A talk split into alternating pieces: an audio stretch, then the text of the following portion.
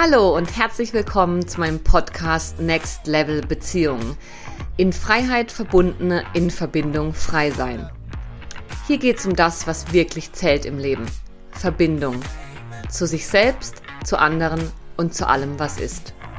Ich bin Linda Klein und ich freue mich mega, dass du da bist.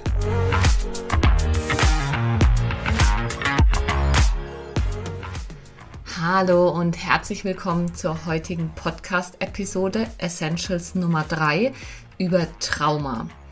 Und in dieser Folge möchte ich mit dir darüber sprechen, was allen leidvollen Dynamiken in deinen Beziehungen zugrunde liegt, nämlich Trauma. Und du erfährst, welche Arten von Traumata es eigentlich gibt und wie Trauma entsteht, warum Traumawissen so wichtig ist für deine Beziehungen woran du erkennen kannst, dass in deinen Beziehungen Traumata am Wirken sind und wie Traumata deine Beziehungsfähigkeit beeinflussen.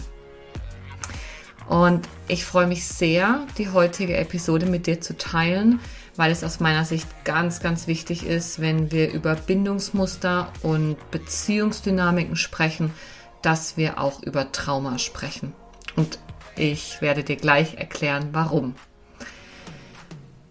Anfangen möchte ich gerne mit einer kurzen Definition. Was ist Trauma eigentlich? Und ganz vereinfacht ausgedrückt würde ich sagen, dass Trauma immer dann entsteht, wenn Ereignisse unsere aktuelle Verarbeitungskapazität übersteigen und unser System sozusagen das, was passiert, in verdaubare Teilstücke auftrennt, um damit umgehen zu können. Aber dadurch, dass es eben nicht integriert ist, sondern dissoziiert, also dass wir dann ein Erleben haben, was in uns in Teilen abgespeichert ist, ist das Ganze nicht ganz und kann nicht vollkommen verarbeitet werden. Und dadurch ähm, blockiert Energie. So ist mein Verständnis von Trauma. Und du erkennst Trauma daran, dass du im Hier und Heute nicht auf das Jetzt reagierst, also auf das Hier und Heute, sondern auf die Vergangenheit, weil diese Anteile, die nicht integriert werden konnten, weil damals die Verarbeitungskapazität nicht ausgereicht hat, sozusagen wieder hochkommen und dich in deinem Handeln beeinflussen. Ähm, das heißt, Trauma ist auch niemals das Ereignis selbst. Also das, was passiert ist, ist gar nicht so wichtig dafür, ob Trauma entsteht oder nicht, sondern es geht darum, wie wir uns an dieses Ereignis angepasst haben welche Schlüsse wir auch über uns und die Welt daraus ziehen. Und das Geschenk in jedem Trauma sozusagen ist immer, dass diese blockierte Energie, die im Trauma sozusagen feststeckt oder in unserem System feststeckt, immer in Lebensenergie und Lebendigkeit transformiert werden kann. Und das ist, was Traumaarbeit so, so wertvoll macht und warum Menschen, wenn sie sich diesem Thema widmen, so viel mehr ja, Lebendigkeit und Fülle in ihrem ganzen Leben erfahren als Konsequenz. Genau. Das mal so als kleine Einführung, was Trauma eigentlich bedeutet. Und als nächstes würde ich gern die Frage klären, was hat das eigentlich mit dir zu tun? Also ist das Thema für dich relevant? Weil du könntest jetzt sagen, ja, also ich bin nicht traumatisiert, ich habe keinen Unfall, äh, habe keinen Unfall gehabt und ich bin auch nicht missbraucht worden oder ähm, war bei einem Banküberfall dabei. Ich gehe gleich nochmal auf die Arten von Trauma ein, aber an der Stelle ist mir erstmal wichtig zu sagen, dass es verschiedene Arten von Traumata gibt und das, worüber ich gerade gesprochen habe, Unfälle, einschneidende Lebensereignisse sind Schocktraumata. Und Schocktraumata sind nicht das, was uns in unseren Beziehungen hauptsächlich beeinflusst, sondern das sind Entwicklungstraumata. Ich erkläre gleich, was der Unterschied ist, aber erstmal möchte ich ja die Frage klären, woran erkennst du eigentlich, dass du von dem Thema betroffen bist? Und vereinfacht gesagt würde ich sagen, wenn es in deinem Leben ein Leiden gibt, was sich trotz wechselnder Umstände immer wieder wiederholt, dann steckt da Trauma dahinter.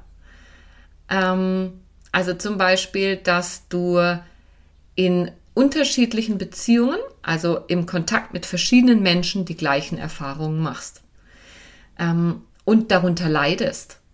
Also Themen, die immer wieder in deinen Beziehungen auftauchen und scheinbar nicht lösbar sind und du sie irgendwie nicht loslassen kannst, auch wenn du dich anstrengst und sie gern loslassen würdest. Ich gebe dir gerne ein paar Beispiele.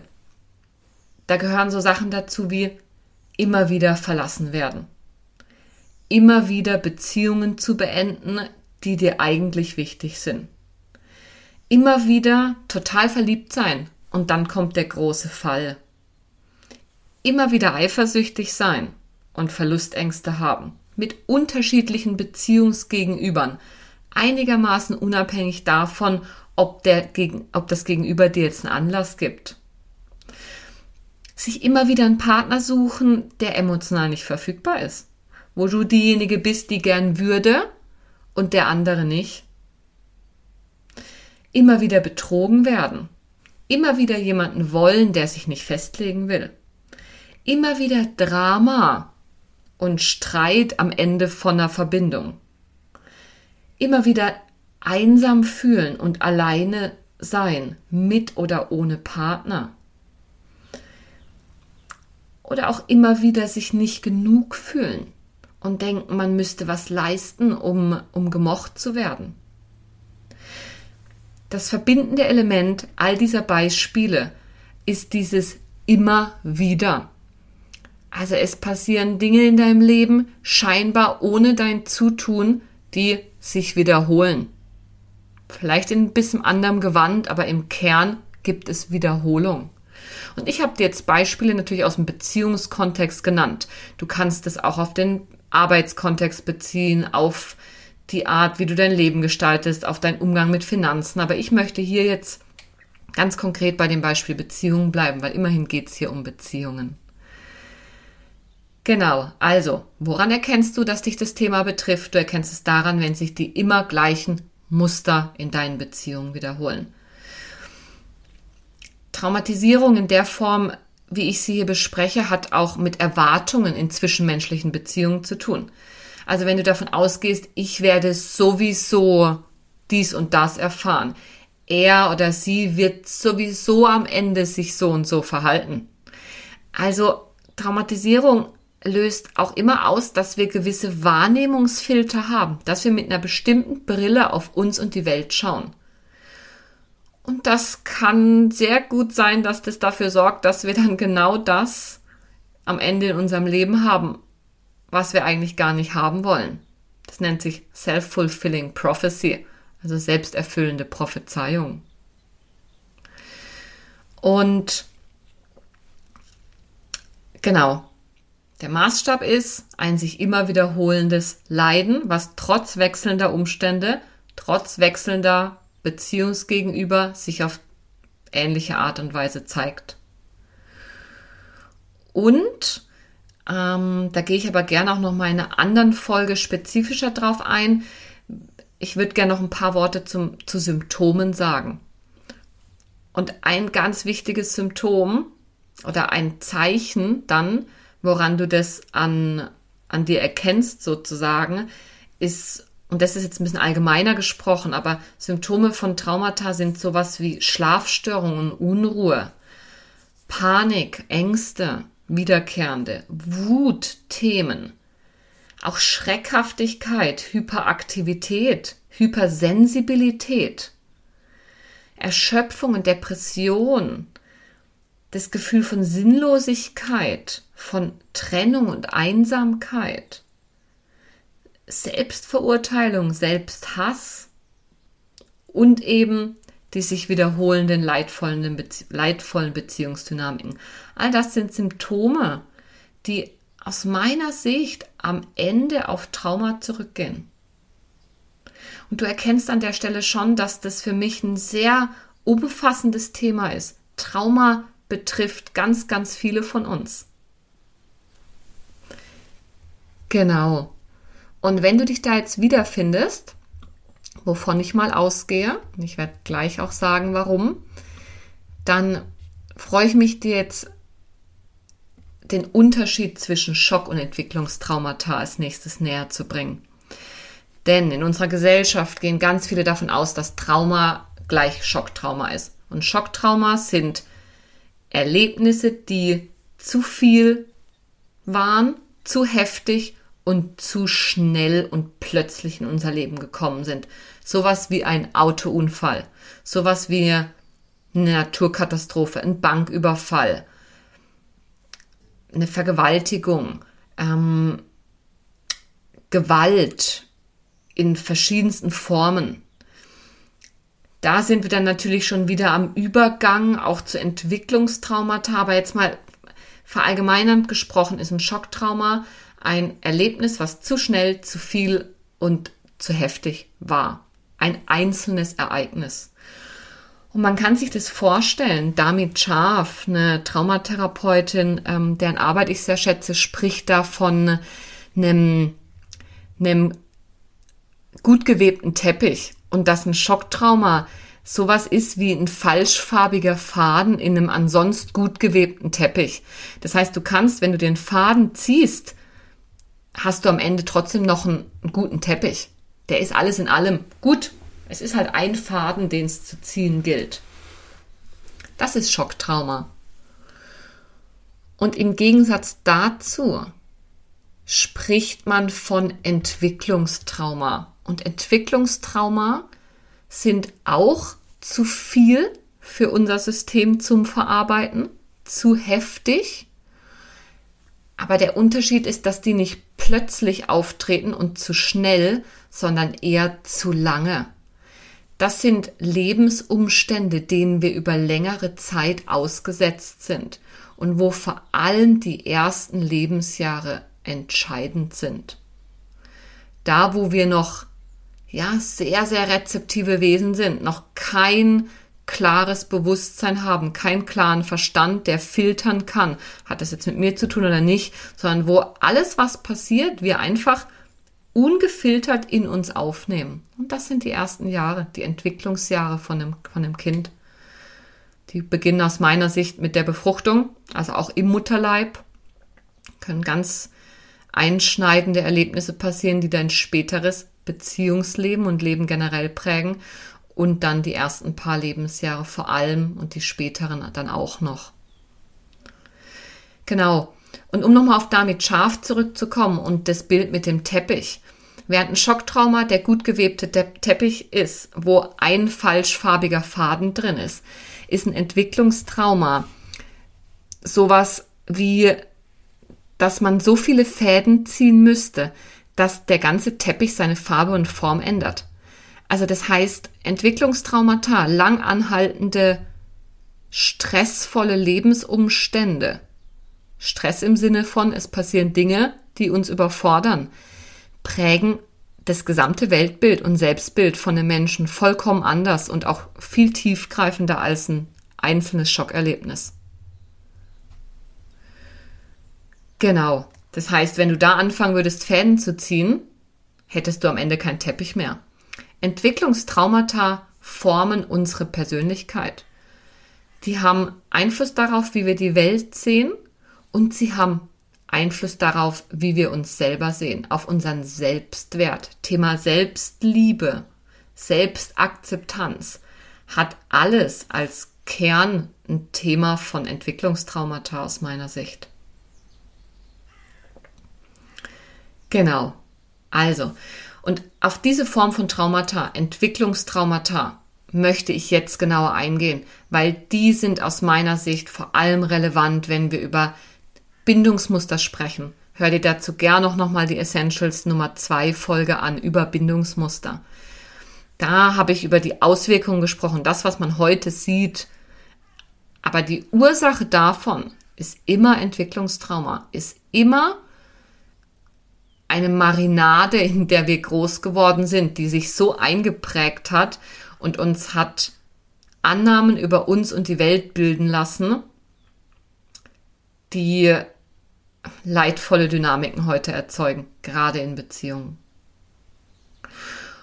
Und für mich sind Entwicklungstraumata eine gesellschaftliche Realität. Wir, wir leben in einer Gesellschaft, wo zum Beispiel Leistung sehr überbetont wird. Ähm, und ich will da auch gar nicht näher drauf eingehen, aber ich, es, es geht darum, dass die Bedingungen, auch wie unser Schulsystem aufgebaut ist, so viele Sachen, die wir als gegeben annehmen, Trauma induzierend sind. Die Art und Weise, wie wir mit unseren Kindern umgehen, was wir oft als nicht so schlimm abtun, ist genau das, was, was Entwicklungstraumata auslöst. Und ich gehe davon aus, dass das jeder von uns mehr oder weniger erfahren hat, weil jeder von uns wurde mehr oder weniger durch die Lebensumstände geprägt, in denen er groß geworden ist. Und dadurch, dass wir alle in irgendeiner Form auch schwierige Sachen erlebt haben, haben wir alle Unverarbeitetes in uns. Und wenn du als Elternteil Unverarbeitetes in dir hast, ohne dass du dich dafür jetzt abwerten sollst, hat es natürlich Einfluss darauf, wie du mit deinen Kindern umgehst. Und ich mache es jetzt gleich ein bisschen konkreter. Aber nochmal zusammengefasst, Entwicklungstrauma heißt, wir sind alle in der Familie aufgewachsen, also in, in ein Familiensystem hineingeboren worden, in dem, in dem wir in den ersten Lebensjahren immens geprägt wurden. Und in dieser Lebensphase haben wir aus meiner Sicht alle mehr oder weniger Entwicklungstraumata erfahren. Also mehr oder weniger Erfahrungen gemacht, die in dem Moment unsere Verarbeitungskapazität überfordert haben und wir eigentlich Unterstützung von Bezugspersonen gebraucht hätten, die aber in dem Moment aus irgendwelchen Gründen nicht verfügbar waren. Das heißt, wir haben alle mehr oder weniger zwischenmenschliche Verletzungen erfahren. Entwicklungstraumata geschehen immer in Verbindung zwischen Menschen. Und die waren in dem Moment zu viel, Verarbeitungskapazität überstiegen, die Selbstregulation, das ist so ein erkläre ich vielleicht noch ein bisschen genauer, aber Selbstregulation war noch nicht vorhanden. Das heißt, die Fähigkeit, dass ich mein eigenes Nervensystem beruhigen kann, das haben Kinder, kleine Babys, die ersten paar Jahre haben das noch nicht. Kinder sind darauf angewiesen, dass Eltern sie regulieren, dass Eltern sie beruhigen. Und wenn die das nicht tun, dann fangen Kinder erstmal an zu protestieren. Und wenn sie merken, sie kommen damit nicht weiter, dann geben die auf, dann kommt es zur Resignation. Und wenn das wiederholt passiert, auf die immer gleiche Art und Weise, dann entsteht daraus ein Entwicklungstrauma. Und solche Sachen passieren, weil auch unsere Eltern nur Menschen sind. Die haben auch ihr Bestes gegeben, aber die bringen eben ihre eigenen Verletzungen mit, ihre eigenen Bindungsunfähigkeiten, ihre eigenen Traumata. Man weiß, Bindungsmuster von Kindern werden massiv geprägt durch die Fähigkeit von, von Müttern und, oder von, und auch von Vätern zur Selbstregulation. Davon, welche Prägungen Eltern mitbringen. Das hat einen massiven Einfluss. Und wenn Eltern zwar ihr Bestes geben, aber eben ihre eigenen Verletzungen mitbringen, dann kann es zum Beispiel sein, dass die mit der Wut von dem Kind nicht umgehen können oder mit dem Bindungswunsch von dem Kind oder dem Autonomiewunsch. Ich sag noch, was das genau ist. Aber aus dieser erlebten Überforderung, oh oh, meine Eltern können damit nicht umgehen. Und das spüren Kinder, haben Kinder, weil das die Bindungsbeziehung bedroht, haben Kinder daraus Schutzstrategien entwickelt. Wie gehe ich jetzt damit um, dass ich meine Bindungsbeziehung sichern kann? Weil die brauche ich, um zu überleben. Und das machen Kinder, indem sie Teile von sich selber, indem wir alle Teile von uns selber unterdrücken. Zum Beispiel unsere Wut, wenn das was ist, womit unsere Eltern schlecht umgehen können. Um die Beziehung zu sichern, machen wir ungefähr alles, weil sie ist überlebensnotwendig. Und dazu speichern wir dann auch noch ab, es liegt an mir. Weil an den Eltern kann es nicht liegen. Es liegt an mir. Ich bin falsch. Und das gibt uns natürlich auch ein Stück weit die Illusion von Kontrolle. Menschen, die stark darauf aus sind, Kontrolle auszuüben und immer alles im Griff zu haben. Sorry for saying that, aber auch da liegt am Ende Entwicklungstrauma zugrunde. Genau. Also, wenn wir bei dem Thema sind von ich bin falsch, es liegt an mir, weil an meiner Mama kann es ja nicht liegen. Für Kinder sind Eltern ja das größte und unhinterfragte Vorbilder. Dann hat das Auswirkungen auf den Selbstwert. Unser Selbstwert entwickelt sich nämlich aus dem, was uns die Umwelt spiegelt. Das, wie mein, unsere Eltern mit uns umgehen, nehmen wir am Ende in uns rein und so fangen wir an, mit uns selber umzugehen. Oder, so wie Eltern auf die Welt gucken, übernehmen wir und schauen so selber auf die Welt. Oder da, wo Eltern nicht in der Lage sind, uns als Kindern das zu geben, was wir brauchen, suchen wir die Ursache bei uns und fangen an, an uns selber rumzudoktern, sozusagen. Genau. Und Bindungstraumata sind eine Form von Entwicklungstraumata. Aus meiner Sicht ist Entwicklungstrauma ein etwas größerer Begriff und Bindungstrauma ist nochmal spezifischer. Da geht es um dieses Dilemma zwischen, da geht es um, ganz konkret um die Bindung zu meinen engsten Bezugspersonen. Und wenn es da Schwierigkeiten gab, wenn wir Angst hatten, verlassen zu werden, wenn wir auftauchen mit unseren Bedürfnissen, unseren Emotionen, unseren Wünschen und Impulsen, dann haben wir angefangen, die nach und nach abzuspalten und zu unterdrücken. Das heißt, wir haben eine Notlösung gefunden. Eine, eine gute Lösung, um die Beziehung aufrechtzuerhalten. Nur dummerweise behalten wir diese Notlösung bei. Wir geben die nicht einfach wieder auf. Ähm, wenn wir es dann nicht mehr brauchen, ein paar Jahre später, sondern die brennt sich wie ein als ähm, als Muster. So funktioniert die Welt. Und diese Notlösung ist das, was heute zum Leiden führt in unseren Beziehungen. Wir leiden nicht daran, dass wir mal dieses oder jenes Trauma erfahren haben, sondern wir leiden daran, dass wir daraus Strategien entwickelt haben, um damit bestmöglich umzugehen und diese Strategien heute als Teil unserer Persönlichkeit in uns tragen, unhinterfragt und mit diesem Blick auf die Welt gehen. Und ein Bindungstrauma erkennst du daran, dass du heute Nähe in Beziehungen grundsätzlich als Bedrohung erlebst. Bewusst oder unbewusst. Und zwar als Bedrohung entweder für deine Autonomie, für deine Selbstständigkeit oder für die Verbindung zu dir selber. Beim Bindungstrauma geht es immer um ein Entweder-Oder. Entweder ich kann mit mir und meinen Bedürfnissen verbunden bleiben oder mit dir als Bezugsperson, mit der Verbindung zu dir. Es ist ein Entweder-Oder. Entwicklungstrauma heißt entweder ich oder du. Entweder ich oder die Beziehung. Entweder Verbindung oder Autonomie. Wir versuchen, den Kernkonflikt zu lösen. Kann ich ich sein und geliebt werden? Aber wir machen die Erfahrung, ich kann entweder ich sein und die Verbindung zu mir haben oder ich kann in Beziehung sein und die Verbindung zu dir haben. Und Kinder müssen sich für die Verbindung zur Bezugsperson entscheiden, um zu überleben. Und daraus entwickeln sie die Frage, wie muss ich sein, damit du mich liebst? Wie muss ich mich anpassen, damit du mir die Sicherheit und Versorgung und Stabilität anbietest, die ich brauche, um zu überleben. Simple like that. Das Problem dabei ist eben, dass wir Teile von uns unterdrücken und damit auch unsere Lebendigkeit unterdrücken. Genau. Also, Bindungstrauma heißt, dass wir grundsätzlich Nähe als Bedrohung erleben in Beziehungen entweder, also heute, in heutigen Beziehungen, zurückzuführen auf alte Erfahrungen und die Strategien, die wir daraus entwickelt haben. Nämlich, dass wir uns entweder von unserem Autonomiebedürfnis oder von unserem Bindungsbedürfnis abgeschnitten haben. Und mit dieser Schablone, wie muss ich sein, um geliebt zu werden, gehen wir in spätere Beziehungen. Und das ist das, was dann häufig heute als Reinszenierung bezeichnet wird.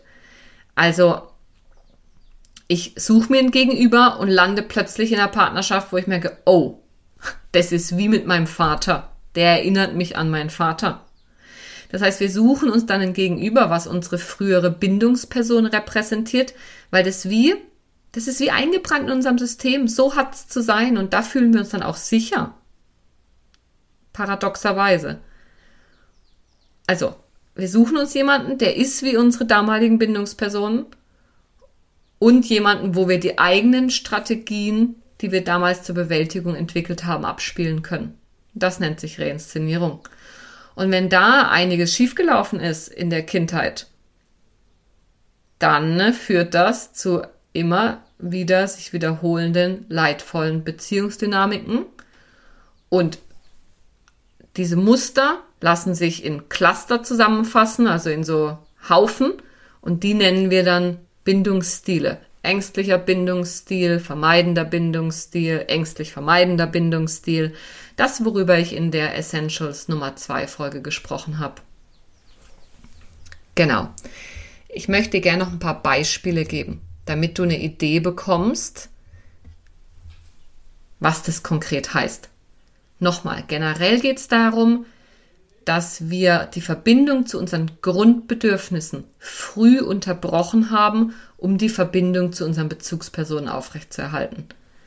Unsere Grundbedürfnisse nach Kontakt, Verbindung, unser Grundbedürfnis nach eingestimmt sein, nach Vertrauen, nach Autonomie, ganz viele Grundbedürfnisse und wir haben uns davon abgeschnitten, um die Bindungsbeziehung aufrechtzuerhalten.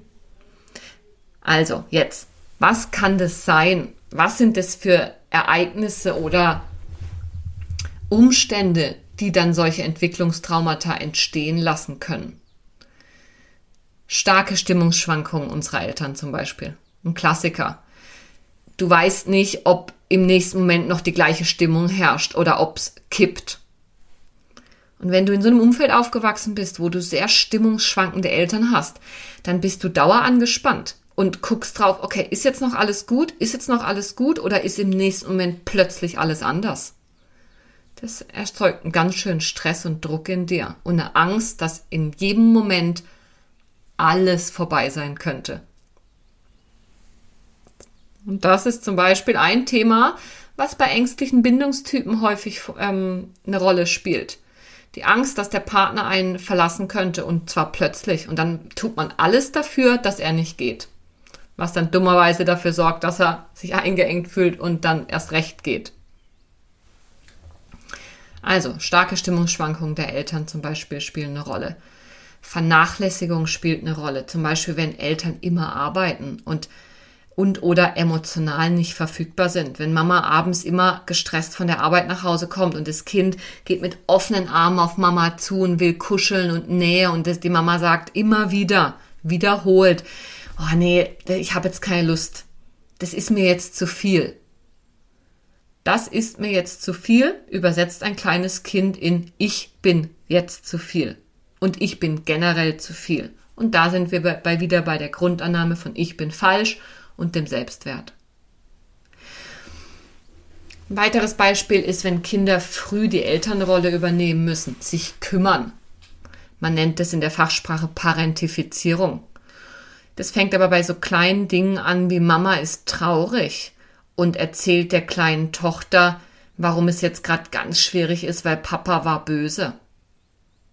Nicht cool für kleine Kinder.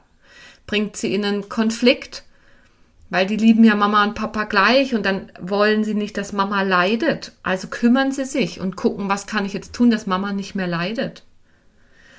Das ist dann so, ja, bei Depressionen spielt es auch viel eine Rolle. Also psychische Störungen oder Abhängigkeiten sind natürlich ein ganz, ganz großes Thema, wo Kinder sich an ein ungesundes Umfeld adaptieren, also anpassen.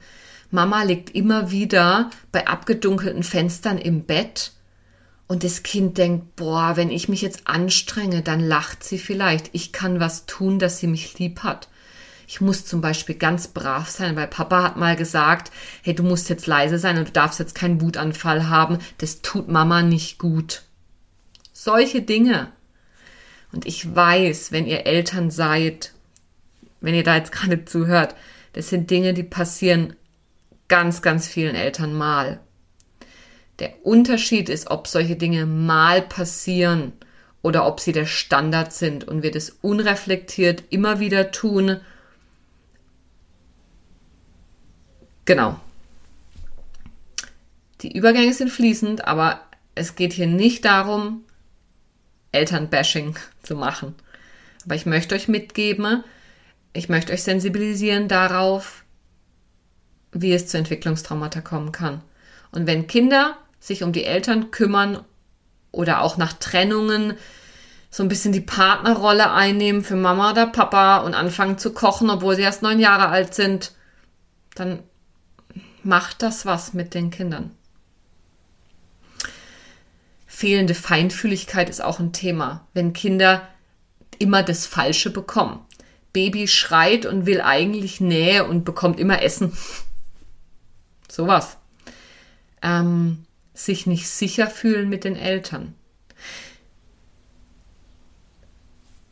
Ein reguliertes Nervensystem von der Mutter ist essentiell, dass ein Kind, weil die Nervensysteme, die am Anfang noch miteinander verbunden sind, ist das Nervensystem von der Mutter essentiell dafür, dass das Nervensystem des Kindes reguliert wird.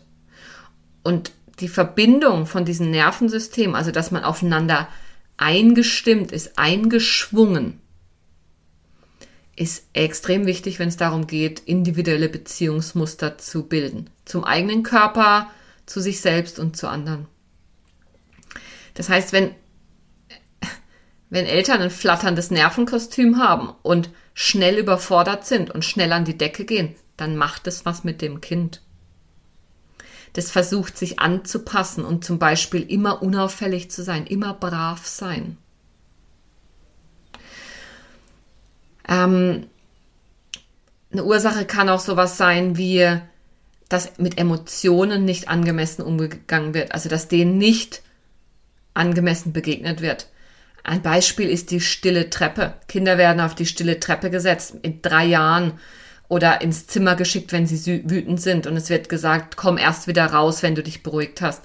Ein dreijähriges Kind kann sich noch nicht alleine beruhigen. Ein dreijähriges Kind braucht eine Bezugsperson, um sich zu beruhigen und zu regulieren. Kinder schreien lassen. Auch so ein Thema. Und das war vor nicht allzu vielen Jahrzehnten war das der Standard. Jedes Kind kann schlafen lernen. So ein klassisches Erziehungsratgeberbuch. Das, dem sind mal ganz, ganz viele gefolgt. Da wurden Kinder schreien gelassen, damit sie lernen, sich alleine zu beruhigen. Was aber passiert ist, dass ein Kind alleingelassen ist, lost in space, sich nicht regulieren kann, weil es noch mit dem Nervensystem der Mutter verbunden ist und es braucht jemanden oder mit der Bezugsperson. Es braucht jemanden, um sich zu regulieren. Es wird alleine im Zimmer gelassen, bei Dunkelheit, mitten in der Nacht und schreit. Schreien ist ein Protest. Schreien heißt, hey, hier stimmt was nicht. Ich brauche etwas. Und wenn Kinder schreien gelassen werden, dann hören die irgendwann auf zu schreien. Das heißt aber nicht, dass sie jetzt gelernt haben zu schlafen alleine oder dass sie sich jetzt beruhigt haben. Das heißt, dass Kinder resigniert haben. Das heißt, dass die aus Überforderung heraus sich abgeschnitten haben von ihrem Erleben. Und nochmal zurück, sich abschneiden vom eigenen Erleben ist Kern von Trauma. Es war zu viel und ich schneide mich ab. Teilweise. Genau. Andere Ursachen können natürlich so, so ähm, gravierende Dinge sein, wie ein Elternteil verlieren, Missbrauch, Gewalt. Das sind natürlich alles Sachen, die prägen uns enorm. Aber auch Überfürsorge. Stichwort Helikoptereltern. Kinder, die gar nicht die Chance haben, irgendwelche eigenen Erfahrungen zu machen, weil die Eltern alles draufgeben und wie überstülpen. Das Kind hat noch nicht mal Piep gemacht und Mama kommt schon und im übertragenen Sinne stopft ihm Müsliriegel ins, in, in den Mund. Wie soll denn das Kind einen Zugang zu eigenen, zum eigenen Rhythmus zum Beispiel lernen? Zum, dazu, in welchem Tempo es was für sich in der Welt explorieren will? Wie denn? Wenn immer sofort jemand da ist und sozusagen das anbietet, wo ich als Baby gerade erst anfange, danach auszugreifen. Ein weiteres Beispiel ist sowas wie mit Kindern wie mit Erwachsenen reden. Ähm, das ist eine ständige Überforderung. Ein Dreijähriger kann ganz viele Dinge noch nicht verstehen, weil das Hirn noch ganz anders funktioniert als bei uns von einem Erwachsenen und da müssen wir uns reinversetzen. Klassiker ist auch, dass Eltern versuchen, unge ungelebte Träume zu verwirklichen über ihre Kinder und sie dafür, ja, instrumentalisieren. Ganz oft natürlich völlig unbewusst. Aber das sind dann solche Eiskunstläufer Mädchen oder Turner Jungs. Da gibt's ganz viele Filme drüber, wo Eltern als Manager ihrer Kinder sie von klein auf ähm, irgendwo hinbringen. Schausp Kinderschauspieler, auch ein klassisches Beispiel für solche Dynamiken. Und generell auch Leistung gegen Liebe. Ah, du hast eine gute Note nach Hause gebracht. Mensch, du bist ein tolles Mädchen. Nein. Du bist ein tolles Mädchen, weil du du bist. Du bist ein toller Junge, weil du du bist. Und du bringst jetzt eine gute oder schlechte Note nach Hause. Aber du bist nicht dein Verhalten. Genau. Also, all das kann, können Ursachen sein für Entwicklungstraumata.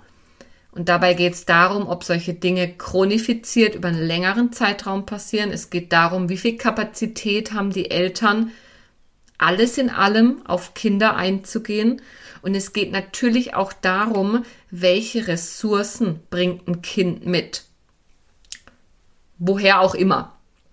Genetisch, Vielleicht auch, wenn du dran glaubst, was die Seele mitbringt an, an Aufgaben, was sie sich ausgesucht hat, um hier auf diesem, auf diesem Planeten zu erfahren. Das spielt alles eine Rolle. Ähm, aber das Wechselspiel zwischen Umwelt und Kind kann zu Entwicklungstraumata für, ähm, führen. Und die haben dann eben Auswirkungen auf unsere Beziehungen. Also nochmal, Entwicklungstrauma heißt ähm, entweder die Verbindung zu mir oder zum anderen. Und ich musste mich als Kind dafür entscheiden, einen Teil von mir, die Verbindung zu einem Teil von mir wegzumachen und zu unterdrücken, damit ich lieb gehabt werde. Das ist der Kern von Entwicklungstrauma. Und vielleicht kannst du dir vorstellen, was damit jetzt passiert, wenn wir das unhinterfragt in die Welt tragen und dann als Erwachsene in Beziehungen gehen. Weil wir werden aus meiner Sicht als beziehungsfähige Wesen geboren. Und wenn das teilweise oder überwiegend verloren geht, dann ist das Prägung, dann ist das Trauma. Und an der Stelle möchte ich noch ein paar Worte zum Thema Traumafolgen sagen, aber erstmal wirklich nur ganz ein Überblick, weil das ist natürlich ein sehr komplexes Thema. Und eine Traumafolge, es ging am Anfang schon ein bisschen darum, als wir darüber gesprochen haben, woran du erkennst, dass Trauma dich betrifft. Aber eine Traumafolge, die wir jetzt schon besprochen haben, ist das Thema Ich bin falsch, Thema Selbstwert. Und ein anderes ganz, ganz wichtiges Thema, mit dem ich mein Leben lang gestruggelt habe, ist das Thema von Einsamkeit. Das tiefe Gefühl von alleine sein, abgeschnitten sein, nicht dazugehören auf dieser Welt, irgendwie nicht ankommen können in der Gesellschaft, im eigenen Leben bei sich. Das ist eine Traumafolge. Und als ich das gecheckt habe und adressieren konnte, ich habe gerade Gänsehaut, während ich das sage, hat sich mein ganzes Leben verändert. Ich hatte endlich, wusste ich, dass eben nicht ich falsch bin, sondern habe eine Erklärung dafür bekommen durch die Beschäftigung mit Trauma, warum ich mich eigentlich immer wieder so so anders gefühlt habe, so falsch, warum mein innerer Kritiker mich so so niedermacht im Zweifel. Genau, das sind Traumafolgen. Und Traumafolgen sind eben auch Beziehungsprobleme, Bindungsmuster. Bindungsmuster sind nichts anderes als, ähm, also wenn sie dysfunktional sind, also für Leid sorgen, nichts anderes als Traumafolgen. Bindungsmuster sind Überlebensstrategien. Das, was wir als Strategie entwickelt haben, um mit damit umzugehen, was als Kind nicht gut gelaufen ist. Das, was ich vorhin erzählt habe, sowas wie ich passe mich an, um geliebt zu werden. Ich unterdrücke meine Wut. Ich tauche nicht auf mit meinem Bindungswunsch oder ich unterdrücke meinen Wunsch nach Autonomie, weil sonst ist Mama traurig, wenn ich gehe. Solche Sachen. Wenn wir die später in Beziehungen tragen, also die Art, wie wir gelernt haben, uns in Beziehungen zu verhalten, um die Verbindung aufrechtzuerhalten, das ist der Kern von Bindungsmuster. Und das geht zurück auf Trauma. Und wenn wir das nicht adressieren, dann reinszenieren wir unbewusst immer wieder alte Bindungserfahrungen. Und dann landen wir bei dem Thema, was ich ganz am Anfang angesprochen habe. Woran erkennst du, dass du Trauma ähm, betroffen bist? Daran, dass sich immer wieder die gleichen Dinge wiederholen. Daran, dass du dich immer wieder in Situationen begibst und dir gegenüber aussuchst, die sich vertraut anfühlen. Weil das das ist, was du kennst. Das heißt, ein Kern von Bindungstrauma ist halt auch, wir suchen uns dann ein Gegenüber, was eigentlich unsicher ist, aber es fühlt sich paradoxerweise sicher an, weil es das ist, was wir kennen. Ja, genau. Also, wir haben darüber gesprochen, woran du erkennst, dass Trauma bei dir eine Rolle spielt. Es ist dieses immer wieder wiederholende Zeugs in deinen Beziehungen und in deinem Leben. Wir haben über den Unterschied gesprochen von Schocktrauma und Entwicklungstrauma. Darüber, dass es am Ende um blockierte Energie geht und wir daraus die Verbindung zu uns selber teilweise oder überwiegend abgebrochen haben. Wir haben über mögliche Ursachen gesprochen und darüber, was sich daraus eben entwickelt. Nämlich die Folgen. Sowas wie Selbstwertthemen, Einsamkeitsgefühle, Beziehungsprobleme und ganz, ganz viel mehr. Und ich möchte an der Stelle, weil das jetzt sehr viel auch war, nochmal darauf hinweisen, dass aus meiner Sicht in Trauma eine Riesenchance steckt, weil Trauma ist nichts anderes als blockierte Energie und wir können diese Energie wieder ins Fließen bringen. Und dadurch kannst du die Energie von Trauma in Lebendigkeit transformieren. Traumaheilung heißt, Integration heißt mehr und mehr wieder Zugang zu sich finden, Selbstliebe aufbauen, ähm, sich wieder ganz und lebendig und verbunden mit sich, anderen und der ganzen Welt zu fühlen. Und das ist die Chance, das ist das Geschenk, was darin steckt, wenn du dich jetzt wiedererkennst und mit Trauma zu tun hast. Veränderung ist immer möglich in Bezug auf Beziehungen, was hier unser Thema ist. Wir werden als beziehungsfähige Wesen geboren. Wenn Dinge geschehen, aus denen wir dann Strategien entwickeln, die die Verbindung blockiert zu uns und oder zu anderen, dann ist das Folge von Trauma und das lässt sich adressieren und lösen. Und ich werde super gerne nochmal eine Folge machen über Traumaheilung und wie das genau funktioniert und was man da machen kann. Aber jetzt ist mir wichtig zu sagen, es ist möglich. Genau. Ja, so viel dazu.